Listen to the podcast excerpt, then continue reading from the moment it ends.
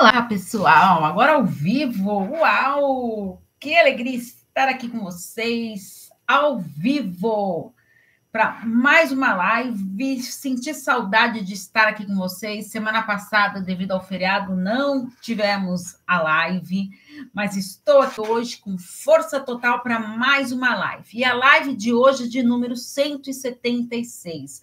Vou falar um pouquinho sobre os desejos no relacionamento. Sabe que tem muitas pessoas que me perguntam, Paula, é, você tem grupo de narcisistas, de relacionamento abusivos, e você fala de relacionamentos amorosos também. Sim. Por que, que eu faço isso? Toda pessoa que vive um relacionamento é, abusivo ou já viveu, o sonho dele é o quê? Ter uma relação saudável, construir um novo laço afetivo de uma maneira harmoniosa, saudável. Por isso que eu faço questão de trazer relacionamento, é, questão de relacionamentos amorosos, do relacionamento saudável, para vocês entenderem que é possível sim. Se você está vivenciando um relacionamento abusivo agora, isso não quer dizer que ele será eterno. Né? Você poderá ter chances de ter novos relacionamentos assim que você conseguir entender e se libertar deste relacionamento abusivo. Não é fácil, já estou avisando, é uma missão muito difícil. Primeiro, a gente reconhecer que a gente está num relacionamento abusivo já é algo bem delicado. Mas, então, vamos lá para a nossa live de hoje de 176, desejos no relacionamento. Antes de falar um pouquinho de desejos no relacionamento, eu vou falar um pouquinho sobre a, pa a paixão e o amor. Uh, e por que eu quero trazer essa questão da paixão e do amor? Quando a gente fala de desejo, no relacionamento, a gente imagina coisas como se fosse a fase do amor. O que, que se, a fase da paixão? O que, que seria essa fase da paixão? É uma fase de grande intensidade, né? É uma nossa, é aquela vontade de estar o tempo todo, de querer ver a pessoa. A pessoa foi embora, dali 15 minutos você já está morrendo de saudade da pessoa. Só que também ocorre uma oscilação nesse relacionamento amoroso. E é, essa fase da paixão, ela dura por volta de, de um a três anos. E esse período apaixonado, uh, intenso. Então, não é, é, uma regra, tá? De um a três anos. É, normalmente, a fase da paixão tem essa durabilidade. O que, que eu quero dizer com isso?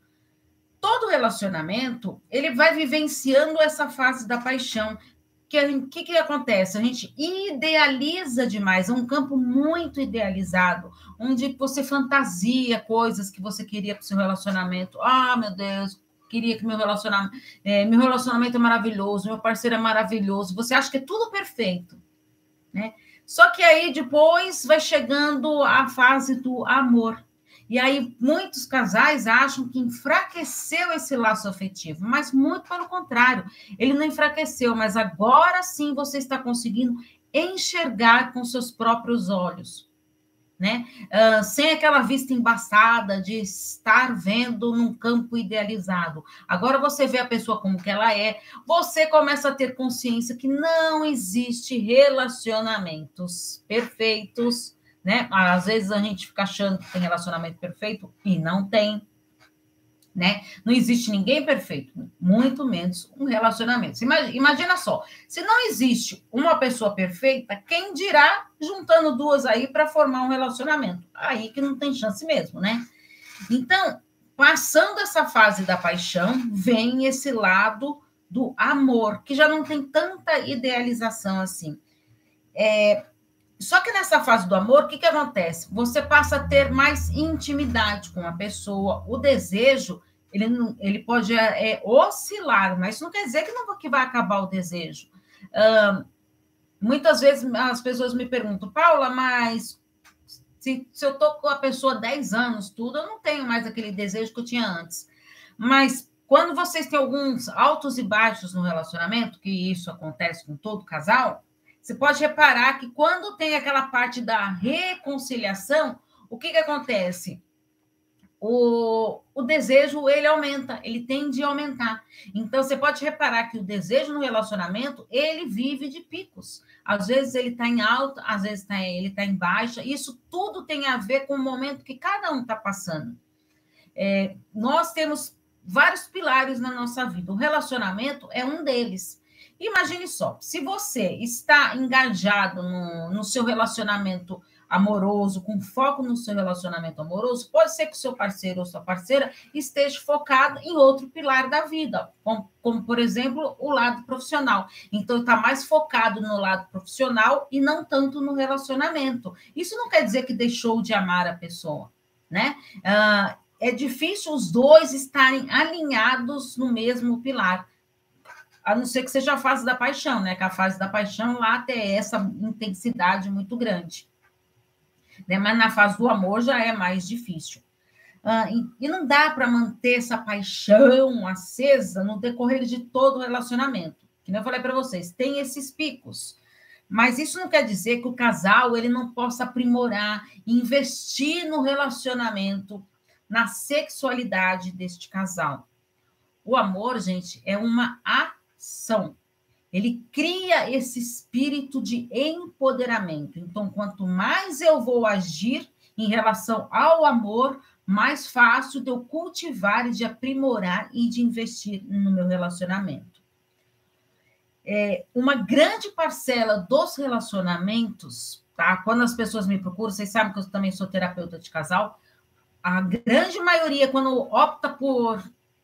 A grande maioria não, mas uma grande parcela quando opta por terminar o relacionamento, de finalizar, ou romper mesmo aquela relação, nem sempre é porque acabou o amor. Muitos casais optam por se separar, menos um, é, mesmo uma das partes ainda amando. Tá? Mesmo havendo amor, tem muitos casais que resolvem uh, terminar o relacionamento. Porque o relacionamento ele não é só o amor, não é só o amor que forma toda essa construção do relacionamento amoroso. Tem vários fatores que eu tenho que investir. É fundamental vocês entenderem isso. E como que eu, como eu falei do empoderamento aí, do que o amor é uma ação e que cria esse espírito de empoderamento, o que é ser um bom empreendedor amoroso? Né? Para ser um bom empreendedor amoroso, eu preciso trabalhar alguns aspectos no meu relacionamento. Não só o amor, mas a finança. Vocês falam de finanças no seu relacionamento? Como que vocês questionam isso? Uh, questões rotineiras, né, corriqueiras ali da tarefas domésticas. Vocês dividem as tarefas domésticas? Vocês conversam sobre isso? Delegam tarefas domésticas?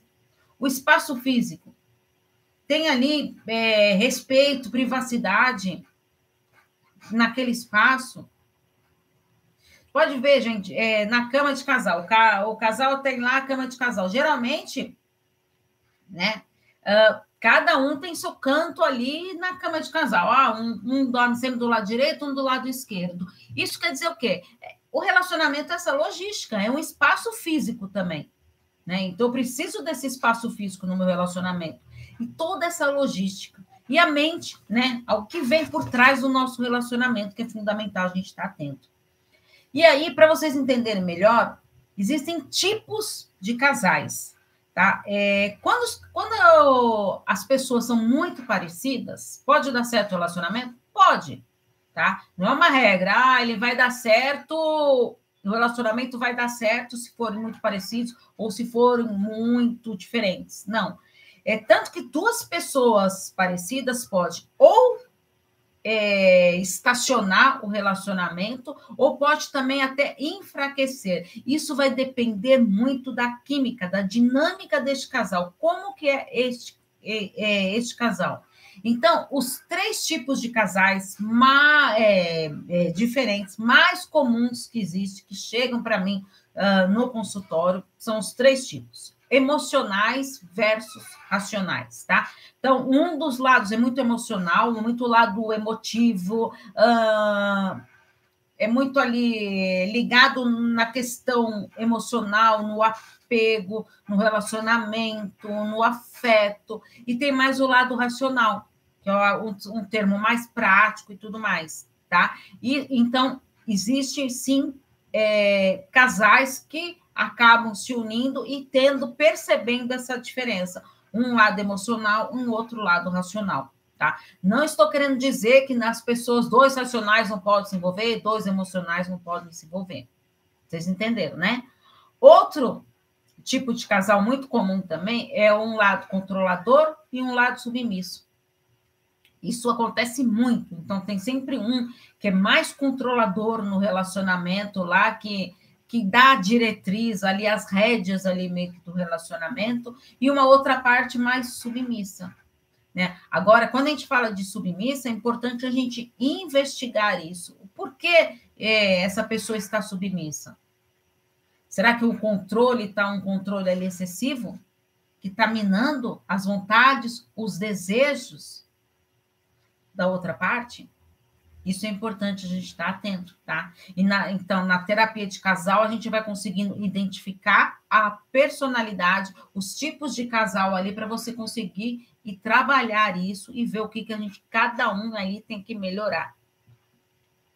E tem também os práticos e os imaginativos. Então, são pessoas mais práticas, mais realistas ali, uh, que estão ali focadas no, no que está acontecendo. E tem o, as outras pessoas que são imaginativas, né? Que ficam meio que imaginando como poderia ser e meio romantizando, idealizando.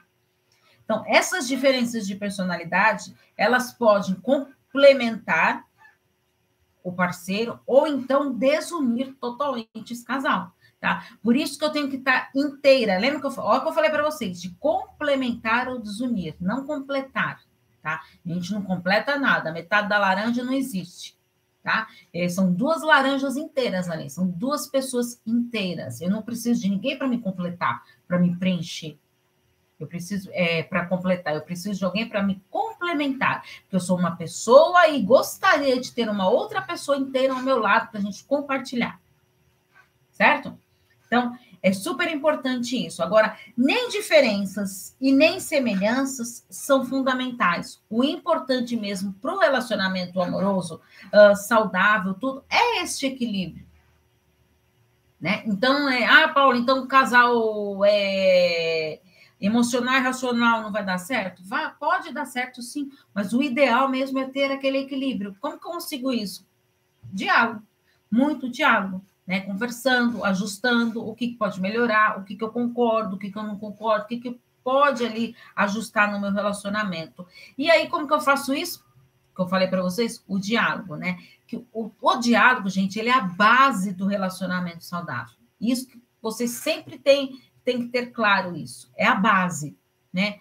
Alguns ruídos durante esses diálogos, eles vão ser observados, né? E devem ser conversados. Então, às vezes a gente percebe que tem alguma coisa ali que está meio desajustando, é, um trocando farpinha com o outro, dando algumas indiretas. Espera aí, então está na hora da gente parar, sentar, conversar e tentar ajustar isso. Porque isso sim pode interferir na comunicação do casal. Então, esses ruídos, se eles não são trabalhados, não são conversados, eu vou deixando de falar. Para que, que eu vou entrar nessa, é, nessa conversa aí que não vai me levar a nada, que só vou ficar estressada, vai entrar por um ouvido, vai sair por outro? Né? Então, durante o diálogo, é, é super importante, gente. Eu escrevi até um texto falando disso, de uma dica de ouro para um diálogo produtivo. E qual seria essa dica? É você usar a frase que você vai falar em primeira pessoa. O que, que é isso? Lembra a primeira pessoa lá, dos, quando a gente está aprendendo conjugar verbos lá? O eu. Eu. Então, eu vou falar do que? De mim. Estou falando de mim, dos meus sentimentos, como eu estou me sentindo. Eu não vou acusar, eu não vou falar do outro. Eu não sei o que está passando dentro da cabeça do outro. O problema dos relacionamentos, principalmente quando cada vez vai vivendo mais, a gente imagina que a gente sabe o que está passando na cabeça do nosso parceiro. Mas às vezes a gente não sabe, a gente imagina. Ah, eu acho que está agindo assim por causa disso, disso, disso. Ah, está pensando isso. Às vezes a gente fantasia tanto e aí é perigoso, a gente tira conclusões precipitadas. Né? Então, aprender a falar do é, em primeira pessoa. Aí eu, no texto que eu escrevi lá, eu dei até um exemplo que eu vou ler aqui para vocês. a pessoa chega para falar, é, usando essa técnica aí, é a seguinte: eu estou sentindo a sua falta para fazer o jantar comigo. Tá? Então, o que está mostrando aqui? Está mostrando a necessidade. É, ela, a pessoa, está sentindo falta. Falta do quê? De ter o companheiro ou a companheira ali do lado, para juntos fazerem um jantar. Né? Então, é algo ali que deve ter se perdido. Né? Antes faziam juntos, pode ser. Ou então, uma necessidade de estar sobrecarregado e de querer ali dividir, delegar ali, né? E de estar junto, cozinhando juntos. Então você percebe que a pessoa está falando: "Eu estou sentindo sua falta para fazer o jantar". O que está fazendo isso? Está mostrando o quê? O pedido. É uma maneira de fazer um pedido de uma maneira assertiva. Estou falando como eu estou me sentindo. Consegue perceber como é totalmente diferente do que eu chegar e falar assim: olha que eu estou cansada de fazer o jantar sozinho. Eu sempre tenho que fazer tudo. Você nunca está aqui para me ajudar. Olha como faz diferença. É totalmente diferente do que eu sinto falta de, fazer, de você estar comigo fazendo o jantar. Do que eu acusar. Você nunca me ajuda em nada. Percebem como é diferente? E como que eu faço, Paula, para mim alinhar esses gostos e desejos no meu relacionamento? É fundamental, gente, a gente entender e falar dos nossos gostos. Lembra que eu falei para vocês? Às vezes a gente imagina que o nosso parceiro sabe o que a gente está pensando, o que a gente gosta, quais são os nossos desejos. Gente, quando a gente atende casal no consultório, é impressionante as coisas que o casal fica sabendo lá na terapia. Não, mas isso você nunca me falou. Não, mas eu achei que você gostava disso. Eu achei que você gostava daquilo. Por quê? Você está imaginando. Será que você realmente perguntou? Você fantasiou, idealizou? Né? A gente precisa ter clareza do que o outro quer, como o outro enxerga isso. Não dá para eu ficar imaginando. Então, eu preciso sim treinar esse diálogo e falar, conversar, saber a maneira como a pessoa está lidando com isso. Qual é o meu desejo? O que, que eu quero transmitir para o meu parceiro ou para a minha parceira? O que, que eu preciso? Olha só, eu sinto falta de você estar ao meu lado para fazer o jantar comigo. Você está falando ali. Estou sentindo a sua falta. Eu, eu.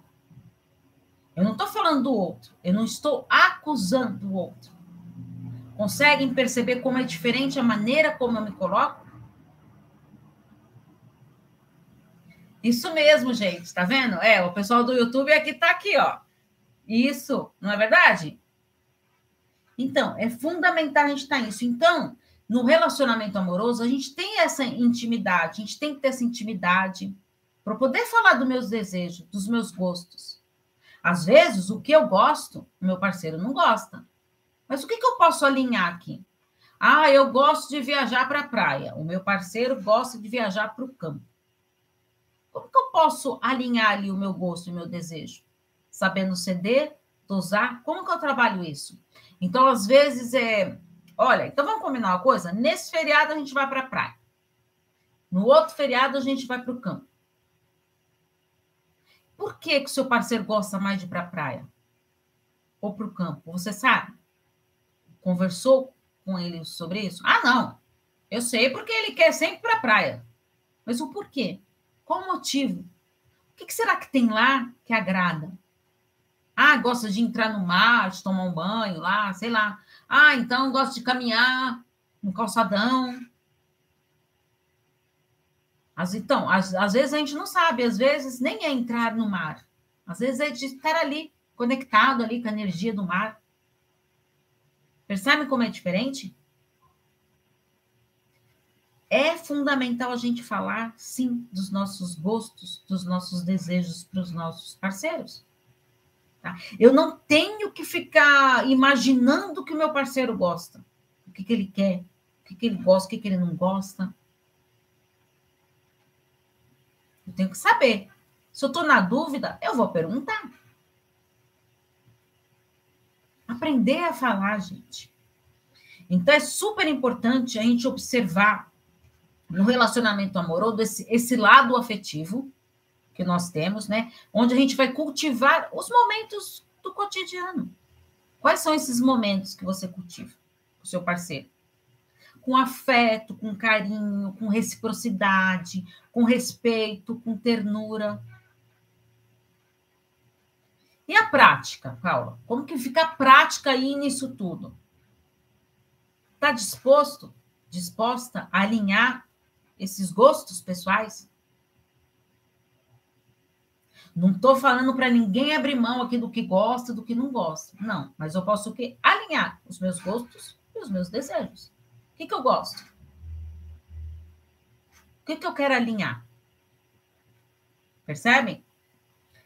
Os hobbies, as viagens, música favorita. Sabe que música que seu parceiro gosta? Qual a música que mais gosta? O prato predileto. A cor preferida? Muitas vezes a gente não sabe. A gente imagina. E as pessoas mudam. Ah, não, mas o, o meu marido, eu sei que é o prato que ele mais gosta é de feijoada. Aí você sai, convida a pessoa para comer. Não, não, não tô afim de comer feijoada, não. Mas como assim? É o prato que você mais gosta. É, o prato que eu gostava, que eu mais gostava há 10 anos atrás. Agora eu já não gosto mais tanto. Agora eu prefiro uma bela de uma macarronada. As pessoas mudam, os gostos mudam. Então, olha, se já é difícil da gente entender o gosto e o desejo do outro, e que a gente vai mudando, e tudo bem mudar. Qual o problema de você mudar as coisas que você gosta? Mas preciso comunicar isso para o outro. Como que o outro vai. Gente, a gente não tem bola de cristal para imaginar o que o outro quer. Então, esses desejos a gente tem que estar muito atento a isso. Né? E estar tá disposto a reconhecer as suas próprias vontades do seu parceiro, alinhar isso. Está disposto? E assim ir aprimorando que, que acontece se eu não consigo investir nisso? Uma coisa que muito vem é, na terapia: traição. Ai, Paula, você está falando então que se eu não, não alinhar meus gostos, desejos, meu parceiro, minha parceira vai me trair? Não, não estou falando nada disso. Existem vários motivos que levam para uma traição. Vários. A gente podia fazer uma live aqui só de falando dos motivos. Mas o que é importante entender? Cada casal tem seu motivo particular. Como que está o relacionamento?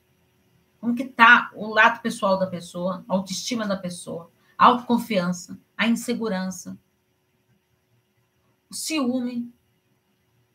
Ciúme excessivo, gente, é muito perigoso dentro de um relacionamento. É algo muito perigoso. Por quê? Esse ciúme, o, o ciúme doentio, patológico, elimina o relacionamento. E o que, que acontece? Quando a pessoa ela tem ciúme exagerado, exacerbado mesmo, ela não consegue é, ter clareza do que ela está vendo ali. Então, que muitas vezes acontece o que ela cria um cenário fantasioso não estou falando que o outro parceiro está traindo ou não. Tá? Mas às vezes ela cria esse cenário. Ou será mesmo que esse parceiro está traindo ou não está traindo? Percebe? Será que tem indícios reais? Ou será que é fruto da minha imaginação? É muito importante a gente estar atento nisso. O ciumento, gente, ele julga que o seu parceiro é o total culpado pelo seu sofrimento. Eu só sofro por causa do meu parceiro. Ele me dá motivos. Ele faz isso para mim. E você? Vamos ter autorresponsabilidade. Por que, que eu tô com tantos ciúmes assim? Por que esse ciúme é, excessivo. Todo relacionamento, gente, a gente tem que olhar os dois lados. O meu lado e o lado do meu parceiro, da minha parceira. E ter essa autorresponsabilidade. A gente está muito acostumado a jogar culpa no outro. Ah, eu me separei por causa disso, por causa dele, que não sei mais o quê, que não sei mais o quê. Ah, ele me traiu por causa disso. E a sua autorresponsabilidade ali, onde que está?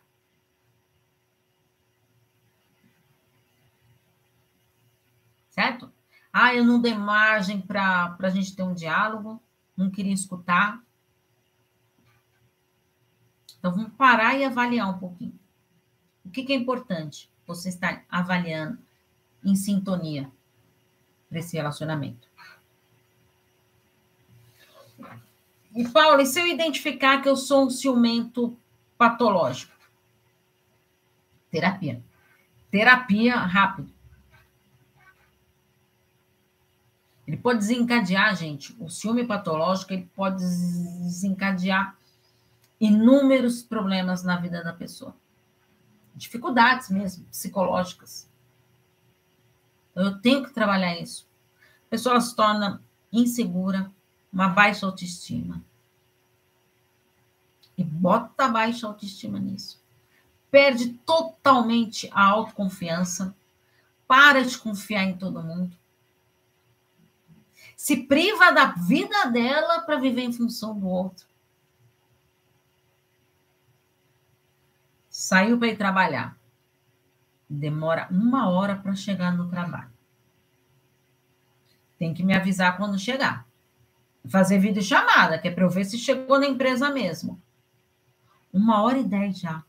Não me fez essa vídeo chamada. Imprevistos acontecem. Olha só a obsessão desse controle. Imprevistos acontecem. Furou um pneu, pegou um trânsito, um engarrafamento. Imprevistos acontecem. Então, a gente tem que tomar muito cuidado com esse ciúme, esse a, cuidado que eu tenho com a pessoa para saber se chegou bem ao trabalho, se não é manipulação. E não é o controle ali excessivo. Na verdade, eu não estou preocupada se meu parceiro chegou bem ou não na empresa. Quero saber se está mesmo na empresa.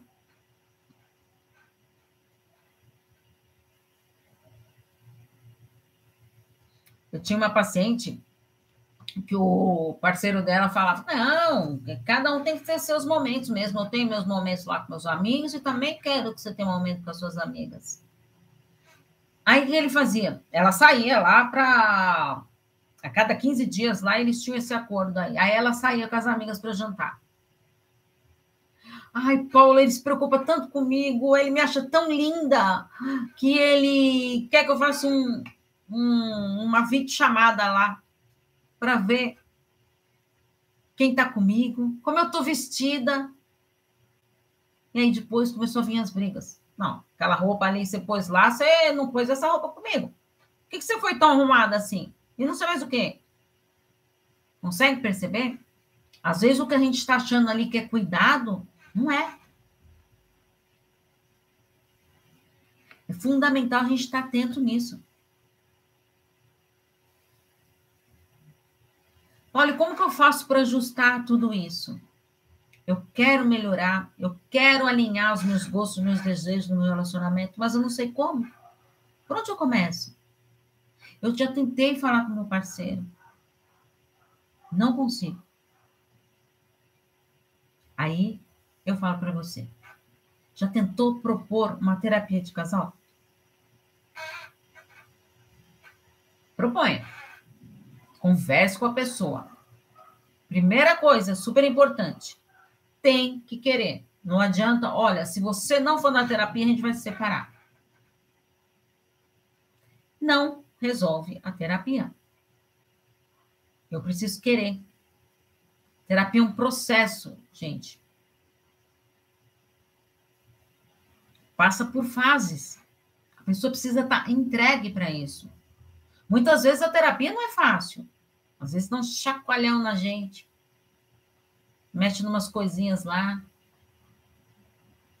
E aí, de repente, você começa a se descobrir. Meu Deus, eu não, não sabia disso. Olha que interessante o que aconteceu comigo lá atrás. Como está interferindo aqui? Como que eu me deixei manipular? Controlada? Como que eu cheguei a ter esse ciúme desse jeito?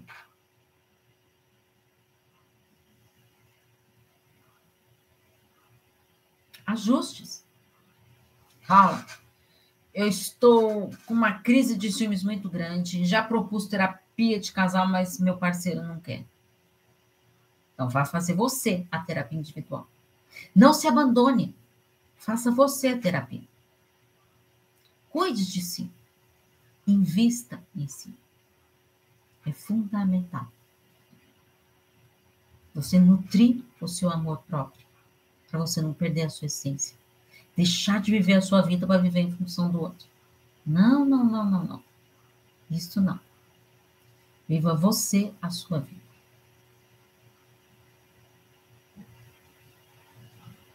Espero que eu tenha contribuído com vocês para vocês refletirem um pouquinho na qualidade dos relacionamentos. É possível sim a gente ter um relacionamento saudável. Ah, como é possível! E é maravilhoso. Muito importante a gente investir nisso. Certo? Eu falei para vocês, então, mesmo a pessoa que vive num relacionamento abusivo, que quer sair disso e que quer viver um relacionamento saudável, por isso que eu trago esses assuntos aqui para vocês. A pessoa não precisa viver num relacionamento abusivo por resto da vida. Ela tem que sair disso. Querer sair. Enxergar que está num relacionamento abusivo.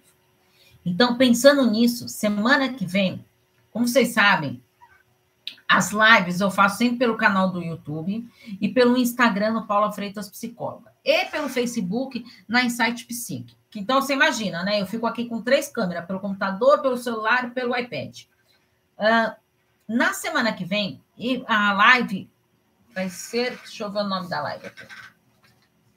Relacionamento abusivo no trabalho e narcisismo. Eu vou juntar esses dois pontos. Então, como eu tenho o Instagram lá, quem não me segue lá no, nesse outro Instagram me segue, o Relacionamento Abusivo PC.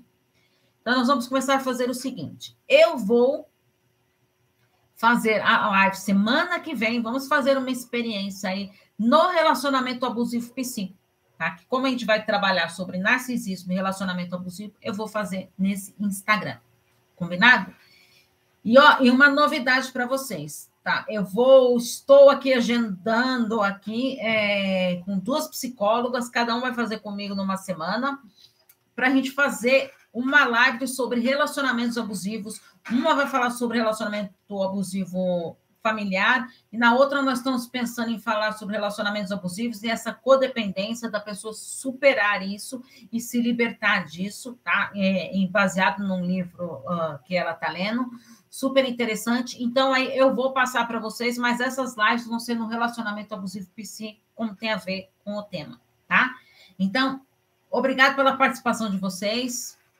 Já sabem que os, o, todas as lives, hoje é de número 176, estão todas no canal do YouTube, tá? Então acompanhem lá.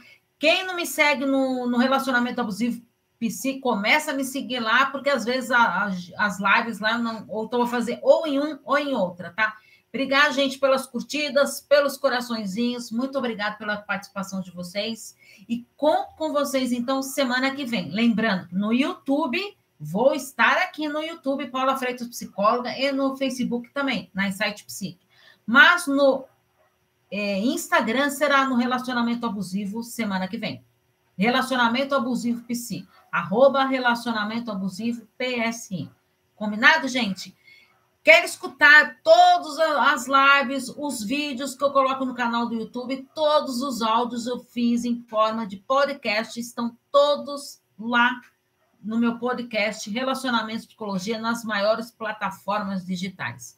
Paulo, eu queria o link. Entra no canal do YouTube, que na descrição tem todos os links das minhas redes sociais.